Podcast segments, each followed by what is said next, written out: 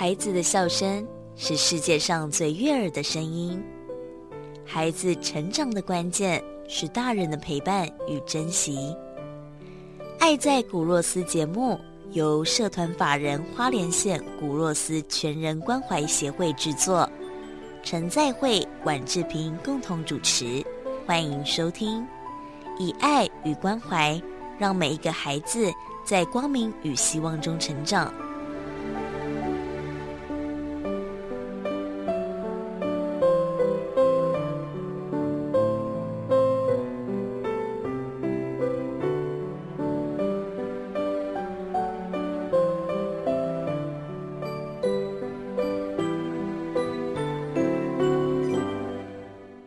欢迎收听《爱在古若斯》，我是志平，是在会牧师，大家好。今天的古若斯会客室呢，邀请到节目中的是宝岛野孩子的创办人吴宏伟，Johnson，你好，Hello，大家好，好，Johnson 也是对，Johnson 也是我很多年的朋友啊，我们大概不知不觉呢，已经认识了十几年哦，快二十年了哦。那他早期呢是资讯业的工程师。就是那种很多女生都喜欢的工具人，你只要电脑啊、英文不会，你都可以问他。那他呢，就经过神的安排，这我讲的啦哈，就放大了他工具人的价值。他做了很多很多的事情，因为他自己很喜欢运动，他喜欢上山啊、下海啊，海比较多啦。然后他冬天喜欢滑雪，他也有加拿大的这个滑雪证照，然后他也有救生员的证照啊。反正他那个跟运动的证照很多。那他就想啊，怎么帮助那些也喜欢运动的人，或者是呢想要靠运动教学来赚钱的人，怎么样做一个平台来把大家的需求都在这里媒合哦？所以他就决定创业。然后就开始，就是他的这个创业故事啦。那我觉得很厉害，就是说，你知道，当这个工程师啊，一年你知道一两百万年薪，甚至两三百万年薪是跑不掉的。好，为什么要来创业这条路？然后搞得现在自己负债？我这样讲会不会太直接了？好，我们来问问，就是我的好朋友江森哦。那当初从这个时尚族。的工程师到海上运动平台的创业的初衷是什么呢？Hello，大家好，我是雪叮当哈。那其实其实这是一个很有趣的过程，因为我其实自己，我觉得刚讲的其实真的是我的心声，就真的我觉得是上天的安排。嗯，因为我其实从小是一个体弱多病的小孩，嗯，然后我真正开始变得身体好，是因为我国小三年级学了游泳。哦，不是跆拳道。我是先学了游泳，那学了游泳之后呢，我身体就开始慢慢好转。所以其实我在我的人生的过程，其实游泳是带给我人生很大的转变，因为我从一个体弱多病的人变成开始变得比较健康。可是尽管比较健康，其实我一直都还是蛮窄的，所以我其实国国小开始写程式。嗯，所以我就一路就念资讯工程系、资讯工程所。你国小就会写程式了耶？就因为喜欢打电动，就开始写。你就当台湾贾博斯就好啦。没有没有，那还差得很远哈。那后来就哎觉得其实就很喜欢打电动，很喜欢玩嘛，所以就写程式。啊，可是这过程中当然就是还是有一些去玩啊、干嘛的。可是毕竟台湾的升学压力很大，所以大部分时间都在读书。后来做了科技业之后，反而接触到了滑雪运动。然后接触这个运动之后，发现哇，好像又看到另外一个世界。嗯，然后这个滑雪的过程中，因为真的太热爱滑雪，所以就非常多疯狂的户外运动，包括像滑雪啊、滑板啊、冲浪啊等等等，就开始接触了很多户外运动。他接触了很多户外运动之后，就发现，诶，我好像更喜欢跟人相处的感觉，更喜欢跟人相处的感觉。那真正会启发我创业的动念，其实是因为我后来又接触了立桨活动，就是水域活动。那可是水域活动这件事情，其实才是真的让我从小身体变好的关键。嗯，所以没有想到我人生绕了一大圈，结果最后又回到了水域活动。对啊，而且这当中啊，他其实非常喜欢动，诶，他还去学跳那个潇洒跳舞，然后他还会和气道。就是要一直动的，他都很有兴趣。哎，你可以跟牧师学那个剑道，哎，对，没错，我听我听到牧师做很多很多事情。好，那回归我的创业初衷，其实就很好玩。就是我刚提到的，就是我从其实因为运动改变了我，嗯，变得健康。后来接触了科技业，变宅，变宅之后又因为运动让我回到户外，嗯。可是我在户外的过程中，我看见一件事情，就是其实人的健康比很多东西都重要。是，那户外运动这件事可以带给人一个更开朗、更开心的人生观，然后它可以让人变得更健康。嗯，可是我在做这户外运动，我在从事户外运动的过程中，我发现我不太那么容易的得到这些户外运动相关的专业知识。那虽然外面很多教练，可是有时候其实那些专业知识没有那么容易取得，你必须要可能运气好遇到了一个好教练之后，然后你就会。真正的进到专业领域，可是你在自己网络搜寻等等，其实你不太那么容易的找到真的很专业的相关知识，让你很快可以进到那个门。嗯，哦，那我就会觉得，那这有点可惜，因为台湾的环境其实真的很棒，就是台湾因为其实因为疫情的影响啦，所以我们就被关在台湾不能滑雪。那在这个不能滑雪的过程中，就发现，哎，台湾的山好美哦，海好美，溪好美，所以台湾在这些年发展非常多。登山的秘境，什么野溪温泉的秘境，然后什么溪降啊、攀瀑啊，然后各种各种的户外活动，包括丽江、独木舟、潜水等等等，都是在这段时间发现的。那台湾有这么多的天然资源，其实它需要有人去整合这样的户外运动，就是这个专业的产业。嗯，对，那这个产业的，我就会发现，哎，那我既然有科技的背景，那我又有热爱这个户外运动，那我何不来做一些？这两边的结合哦，但不同的就是说，你知道年薪一两百万嘛，你还是可以做这些运动啊，而且还是绰绰有余，对不对？他又一个人，所以算还不错啊。跟投入这个事业，你看又要花钱，然后这可以讲吧？他把房子都卖了，然后拿去贷款投入他自己要做的创业，哇，你真的很热爱耶！那。喜欢跟创业是完全不一样的事，哎，对，其实我觉得这是很棒的一件事，就是其实还是各位刚讲，就我我有我真的后来会觉得，其实就是甜蜜，嗯，因为我觉得我的心中一直有一个力量告诉我说，我想要分享这个快乐给更多人，嗯，那我以前在科技的时候，我虽然假日也很多时候都带大家去玩，可是我没有办法投入那么多的时间让自己更专业，我也没有办法投入那么多时间带更多人去玩。嗯，那更多人去认识这个大自然，所以我会觉得说，那如果心中那个力量一直告诉我，我最想做的事就是带着更多人去体验。嗯，那我何不就照着心中的这个声音去做这件事情？是牧师不容易，不容易。我觉得听江神在这边讲哦，嗯，这一段话哈，就是我们要做一件事啊，哦，那有时候不是用利益，不是用成失败成功去衡量。嗯，是内在那种感动，就是好像就是有一一个价值，一个美好，就放在你心里面。嗯，当那个那个意念一出现，你就循着它去一直去做下去。我我觉得我们哦，常常说啊，撩起的生命哦，不然被走了啊，生生意的什么都可以做，就是撩起也白走啊。嗯哼。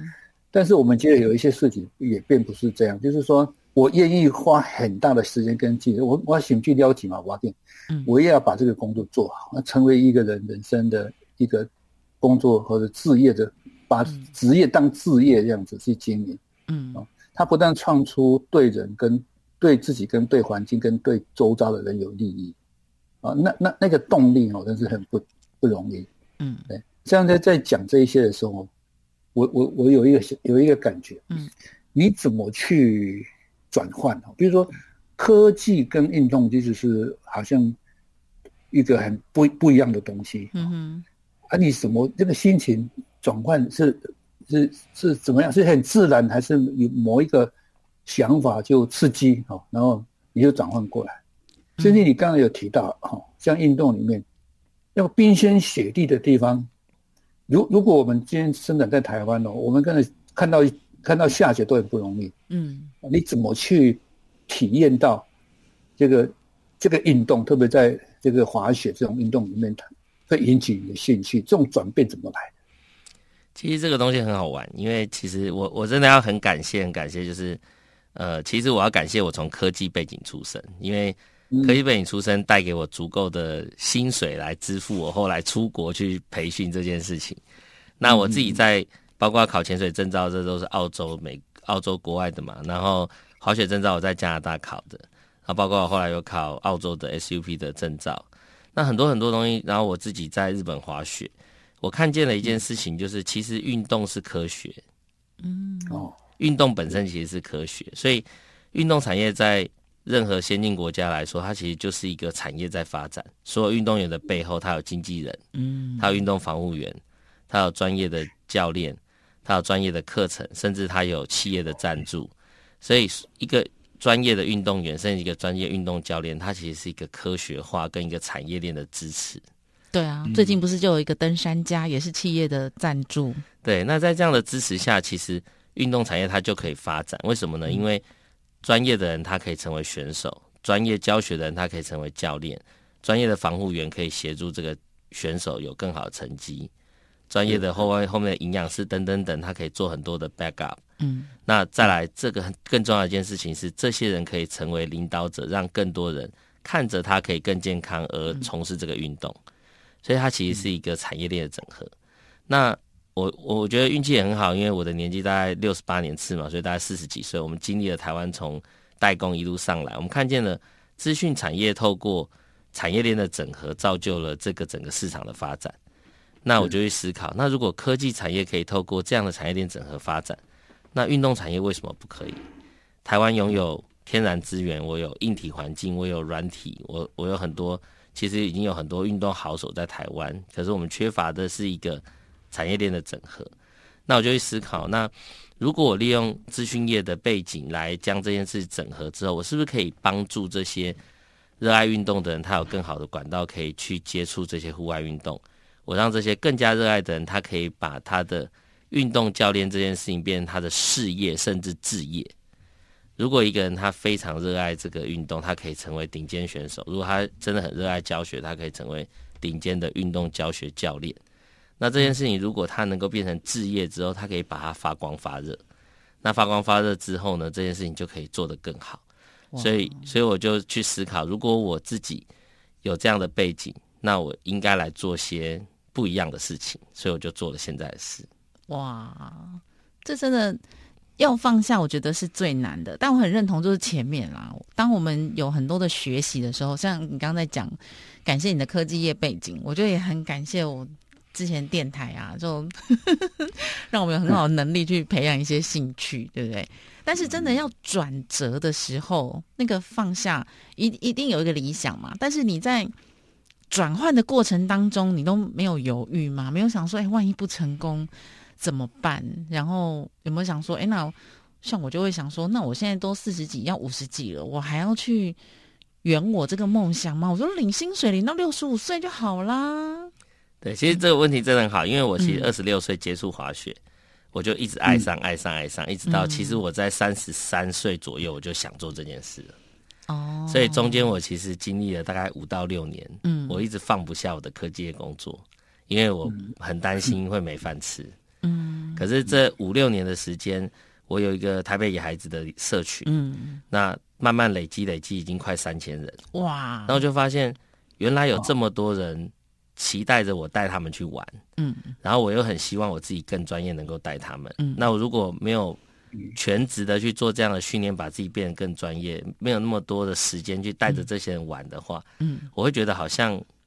好像有人会觉得很可惜，自己觉得啦哈，自己觉得好像这么多人想要我带着他们去，嗯，认识这个大自然，认识这些户外运动，嗯，那我何不就照，就是像刚前面提到的，照着我心中的那个声音去做我最想做的事。那牧师，我们约江神到花莲，带我们的小朋友们一起去玩好了。有机会最好啊，呃，我就要让孩子们那个开眼界吧。嗯，那我们花莲。要这样的老师也很少，大概大概就剑道班、剑道班的老师，美术班、美术班的老师，可是跨领域的运动，这样这么多项目的还真没有。嗯，而且好适合哦。哎，我刚才听到最不容易的事情就是讲，就是说，当然他刚开始的时候，就是他可以科技业嘛。嗯，那那我们大家可以想象，那个薪水应该很足够啦。嗯，啊。但大部分的人会这样想啊，我都啊那这个工作一直做下去就好了，就是说，因为这个工作给我的收入很够啊，那我继续做下去，我生活稳定，然后也就不会不怕没饭吃了，不不但不怕没饭吃，而且生活还很优，还很很丰富很好的。可是在这个当下，什么时候可以停下来去转换到另外一个工作？如果假设我今天钱赚不到，然后转换一个工作还还还容易哦。嗯。可是我这个工作明明可以赚很多钱啊，可是我为什么要忽然转到一个兴趣？可是他不一定能赚到钱，甚至于还要了钱的那种状况底下去做这件事。嗯。这种转变是真的是非常不容易的。对啊。像我跟他的不同，就是我们都转换了，但是他选了一个会撩紧的，那我没有他这种勇气，所以我还没有办法迈向撩紧哦，哈。那我觉得放下真的不容易，放下你现在拥有的一切，这个很难。那有些人呢，是对于放下一些仇恨呐，别人对我们的伤害呀，哦，这些放下真的都很难，所以能够放下，我觉得都。都很值得我来学习，好，好，那我们再进一段广告，等一下回来呢，我们来聊聊他在做的事情，因为他都在海上，那其实他都不擦防晒哦，我每次都叫他擦防晒，他都不擦，他就一直黑一直黑，但是说真的，我可以理解啦，因为那个防晒乳啊、防晒油对海是有污染的。所以我相信他真的很爱海，他应该上辈子是海王子或海龙王。那今天呢，我们来聊一聊常年在海上哦。那你觉得目前海洋的问题有哪些呢？其实我觉得台湾的海真的很漂亮，然后不晓得是不是疫情的关系，其实今年的海特别漂亮。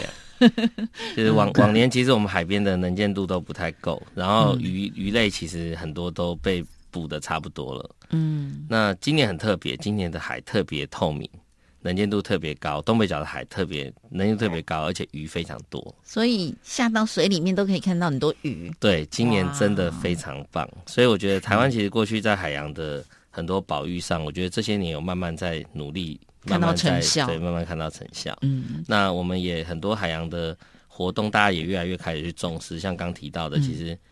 尽量不要用防晒乳。嗯，好，那如果假设你真的要用，可能用一些物理性防晒，比如说穿水母衣啊，用帽子啊，等等等。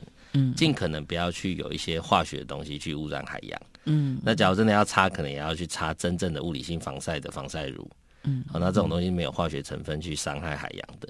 嗯，再来，我觉得一些滥捕啊，这些在下面这些事情，其实都要尽量的避免，因为你的任何。任何的这些事情都有可能影响海洋的一个风貌。那还有像是浮潜的，很多浮潜还是会拿吐司去喂鱼。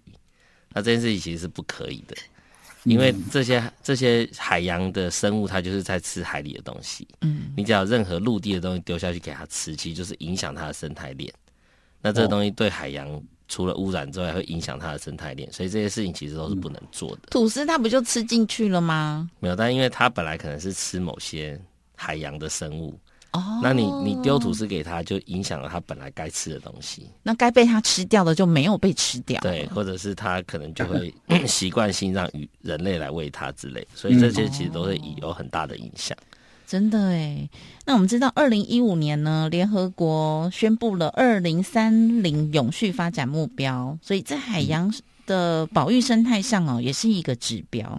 那大家就要学习，我们每一个人怎么来一起维持海洋的原貌就很重要了。那我们知道，牧师在花莲是好山好水好漂亮哦。那牧师在这个 呃 SDGs 的项目也帮助很多企业来做，所以我们可以怎么样来？对海洋的环境保育来进行付出一点心力呢？对啊，刚才这一段话哈，就是真的在讲的这一段话，其实就是一个海洋保护的一个过程啊。啊，你你看哦，一个爱游泳的人，爱海上运动的人，他爱到什么程度？爱到我连身上的防晒油都不要，都不想，都不想擦。啊，要擦的话，要擦那个物理不会污染海洋的那个产品。你你想嘛哈，一个海洋那么大，而我人那么小，那我身上满磨的一个防晒油就更小，呃，这个如果说评估啊啊，这个怎么会伤害海洋？有什么怎么会伤害啊？那个那么我这个只有是个防晒油而已，但你这样想就已经不是不是那个我们叫做 ESG 里面的一个项目了。嗯，呃，所以我我我上我们上次在讲说 ESG 怎么做，其实是从自己。从自己的生活做起来，嗯，哦，我今天什么 AES 我都不知道，但我因为喜欢海洋，嗯，我我可以做到什么程度？我不会把丢垃圾丢在海滩，嗯，啊，那我不会就是带着那个那种海洋有有害海洋的的化妆品或者保养品、防晒油到那个海洋里面去游泳。哎，这个就是在生活面上做到了。啊，我我觉得，我觉得如果说来花莲带一一群小孩子去接触海洋，啊，这个又跟教育面又扯上，又又有关联在。所以，现在我们台湾最缺少的哈，我们教教育层面缺少，我们对海洋的教育是是在全世界排名是非常落后的。嗯，可是我们又是海岛国家，是啊，所以这个工作真的是值得推了。如果说对啊，哎，在 ESG 里面，这个这个东西，就对这个公司来讲是非常非常非常有意思的。嗯，而且他是从自己做起，你也很难教其他客人说，哎，你们都不能擦防晒，不可能嘛，对不对？对。所以这个要推广，我们确实是需要花一点时间。所以我每次一直叫他防擦防晒，他都是轻轻的对我微笑，哎，但我一直逼他，他都不讲。我想说，那我来帮他讲，他一直轻轻微笑，哎哦，所以你看看。那我们知道，其实在这个企业发展的永续项目上有非常多嘛。那现在既然是发展这个嗯水域运动，大部分就是在水上，所以自己有没有想过说，那怎么样带着你跟你的呃消费者们、的员工们一起来进行进行做一些海洋保育的执行的计划呢？其实我们做蛮多事情的，包含说像。我们之前也有办一些净滩活动，那个净滩活动这件事情，其实是其实海是真的怎么进都进不完，嗯，因为其实海上很多垃圾它是随着这个洋流一直在飘来飘去，嗯，所以我们垃圾可能是别的国家来，我们国家垃圾到别的国家去，可这些东西你说你不进吗？你进不完，可是你还是要进，因为它还是能够帮这个海洋垃圾慢慢去减少，嗯，那当然我们也尽量减少利用一些，就是尽尽量用一些环保餐具，所以我车上随时都有备。那种太碗、太杯哦，这些这些餐具，尽可能的，我们就不要用这些抛弃式的污染的东西。那当然，现在很多便利商店也都是，哎，你咖啡可以自带杯，少五块，对，就越来越多人就愿意用用那个环保的环保可以重复性使用了。我觉得这都是很好的事情。嗯，那当然在海边，我们也有很多很多的，像是我们在推广的这个什么立桨活动啊、独木舟活动，其实我们都是无动力的。嗯，那无动力的就相对的对环境的污染就会相对少，对，我们尽量都不要去使用那些，就尽量不要用动力船，因为其实你用人力去探索这个大自然，其实你会感受到更安静、更美丽，然后更就更加享受这个户外的活动的过程。所以这个力桨要怎么动？我从一开始在岸边，我把我自己吐出去之后，然后呢，如果又没有风，我要我要怎么动呢？其实就是我觉得推广专业运动很重要的一个环节，就是我们宝岛里孩子其实一直在标榜就是专业教学。那很多人会把专业教学看得说，哎，那我是不是只是想体验就不用来找专业教学？嗯，其实这个观念刚好我们要翻转一下。什么叫专业教学呢？就是你要玩的越轻松，你就要专业教学，因为专业教学会让你很快上手。嗯，那像我们的立桨活动，其实我们立桨的滑行其实用的是身体的力量，所以为什么立桨要站着滑？为什么不要坐着滑？因为坐着滑，你会用手的力量，那你就滑不久，滑不远，你就滑得很累，所以你就不会这么热爱这个运动。嗯，那我们就是用专业的教练，所以让你玩得很轻松。所以因为我们很专业，所以你玩得很轻松。嗯，那你可以很轻松的利用身体的力量来让自己在海上滑行，而且因为你的动作很专业，动作很正确，所以你不会受到浪影响，所以你可以站得很稳，你可以滑得很舒服。对，那如果浪太大怎么办？呃，我们基本上。在教育客人的时候，也会选告诉他要怎么选择环境。嗯，那像外海，如果浪高超过零点五，我们就不会让一般人体验。那如果我很怕水呢？很怕水，更不用担心，因为我们的教学让你很容易就稳稳的站在板子上。我绝对不能掉下去哦。对，呃，基本上我们会有脚绳，然后还有救生衣，所以其实是很安全的。那基本上，其实以女生来说，如果你是稳稳的滑，其实。真的是还蛮不容易掉下去的，就会害怕。牧师，你想不想一起去？我要练习，怕掉下水，对不对？哎，有没有很多人都问你说？可是我就会很怕掉下去啊。其实我们因为专业教学的关系，所以目前为止我们没有教不会站起来的，就跟滑雪一样，就跟滑雪一样。其实，其实教练如果专业，我们我们我们的滑我们在教力讲的概念，因为我们很多都是滑雪教练出身，嗯，那我们教力讲的观念比较不一样，会从先从你的站姿，嗯，然后你的站姿，你的所有东西开始调整，所以我们从最根本的开始，让你就站得很稳在板上，所以我应该算学的很快了，对，都会学很快，大家基本上半小时内就可以站起来。我这样听起来哈，就是我想问的，就是说，如果要做这个活动，嗯，诶，小孩可以吗？哦，我跟你说，有没有危险性？这样，连狗都可以去玩立桨哦。哦，嗯，对我们，我们最小的小朋友上去跟大人一起玩是一岁半，然后一岁半、两岁、三岁基本上都可以跟大人一起。然后我们的我们目前只要小朋友超过六岁，他都可以自己滑。嗯，对，那原因是因为我们板子很稳定，然后我们会教你正确的滑法，所以其实绝对很安全。然后。长辈我们也有七十几岁的长辈，然后我们还有带过生藏团，就是那个小儿麻痹的朋友哦，一起来玩。那像刚刚讲的狗狗，这个当然也是常会一起出来玩。对啊，就是主人跟狗在同一个板上。嗯，所以其实它是非常安全的一个一个活动。对，但小孩子几岁以下不能自己一个板啊？呃，六岁以下会比较滑不动哦。不过基本上还是看体型啊。嗯，还是看体型，但是我们因为我们出去，我们的教练分配比其实都很足够，嗯，所以如果小朋友真的没力气，就拉回来，嗯。但我们没有遇过小朋友没力气，我们只遇过大人没力气。那台湾哪些地方、哪些区域适合做这个立桨活动呢？其实台湾几乎全台湾都适合，嗯，但是最适合的地方其实是东北角比较漂亮，还有垦丁，然后还有小琉球，嗯，那当然绿岛、蓝屿也很适合，花莲很适合，但是花莲的。立桨会比较适合一般人在鲤鱼潭，嗯，哦，对，鲤鱼潭，因为鲤鱼潭没有浪，嗯，那像北滨公园那边就有浪，它可能就比较适合是冲浪的立桨冲浪。所以像我们去这些地方做立桨活动，需要先申请吗？还是我自己带个板子找个教练，我们就可以到那里？呃，有些地方要申请，有些地方不用。嗯，那我怎么知道哪里要哪里不用呢？其实我们可以到那个现在有个海洋委员会，嗯，他们在网站上其实都有公告相关的资讯。嗯，然后甚至上面都还可以看到各地的那个天气状况哦，所以就可以知道说，哎，我现在的天气状况到底适不适合玩这个活动？嗯，那当然来询问我们报道野孩子，我们也会告诉你。好，牧师。对啊，我我我在花莲我就比较少看到啊。嗯，哎，花莲好像在丰滨、基奇那一带有看到在做这些活动，我其他地方都看。都比较少，所以花莲对这个活动比较没有没有人来支持吗？还是怎样？还是这种行业、这种专业的人在花莲比较少？花莲最多应该是在那个清水断崖，嗯，清水断崖对清水断崖几乎满满的独木舟跟立桨在看日出，嗯，对，然后再来就是鲤鱼潭。那这个东西还要分享一下，就是跟地形有关，因为花东是比较重谷地形，嗯，所以花东的浪会比较大。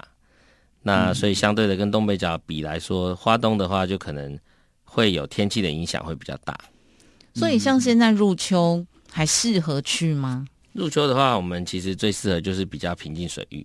嗯，所以像花莲的鲤鱼潭是绝对没问题。哇，日月潭也是最适合的。哦，然后再来就像东北角的芙蓉双溪，就是属于河道的。那平林的清水公园，冬天也是可以去。对，秋冬都是可以。哦，所以冬天可以去。鲤鱼潭或是日月潭，对对对对对，那我就要穿比较多。诶，对，就会比较。那像秋冬日月潭非常非常棒，为什么呢？因为在秋冬的环境，因为它的天气有它的它的气温跟水温是有温差的，嗯，所以你会在早上的时候看到是那个湖面上是一整片的云雾，然后你从那个云雾中间划过去，然后太阳升起的时候，它会照在那个云雾上，然后雾在随着太阳升起后温度升高慢慢散去。那个画面非常非常美，好美哦！而且不用擦防晒。对对对，没错。哎，这样秋冬去不错。对，所以秋冬其实玩丽江是很棒的，也可以去鲤鱼潭喽。对对对，而且重点是因为丽江的浮力很大，所以其实不太容易摔。嗯，在你在呃平静水域其实是不太容易摔倒的，不会掉下去就对，几乎是蛮难掉下去的。牧师是不是很有兴趣？对啊，办个活动来我们花莲，带个小孩去去鲤鱼潭玩。对，我觉得这我们可以规划哦。哦，冬天的时候带小朋友去体验一下。那我们先可以吗？对啊，可以啊，冬天可以。哦，那我们就看看有没有哪位这个企业家们哦，可以协助我们，让我们的小朋友们也来体验一下嘛。那企业家们，我们可以一起来，就是说，你可以办一个员工旅游、员工体验，那我们带着花莲的小朋友们，我们一起去做这个立奖的体验活动，很棒哦。然后我们也可以做这种水域教育。所以也可以跟很多的企业一起合作，帮他们办这个员工共事营啊、团队训练啊这种的，很棒。对，其实我觉得户外运动很棒的一件事情，就是它很容易让人跟人的连接变强烈。嗯，因为比方说我们在水上的时候，我们就要互助嘛。有人滑太慢，有人滑，有人滑不太慢，我们可能去拉他。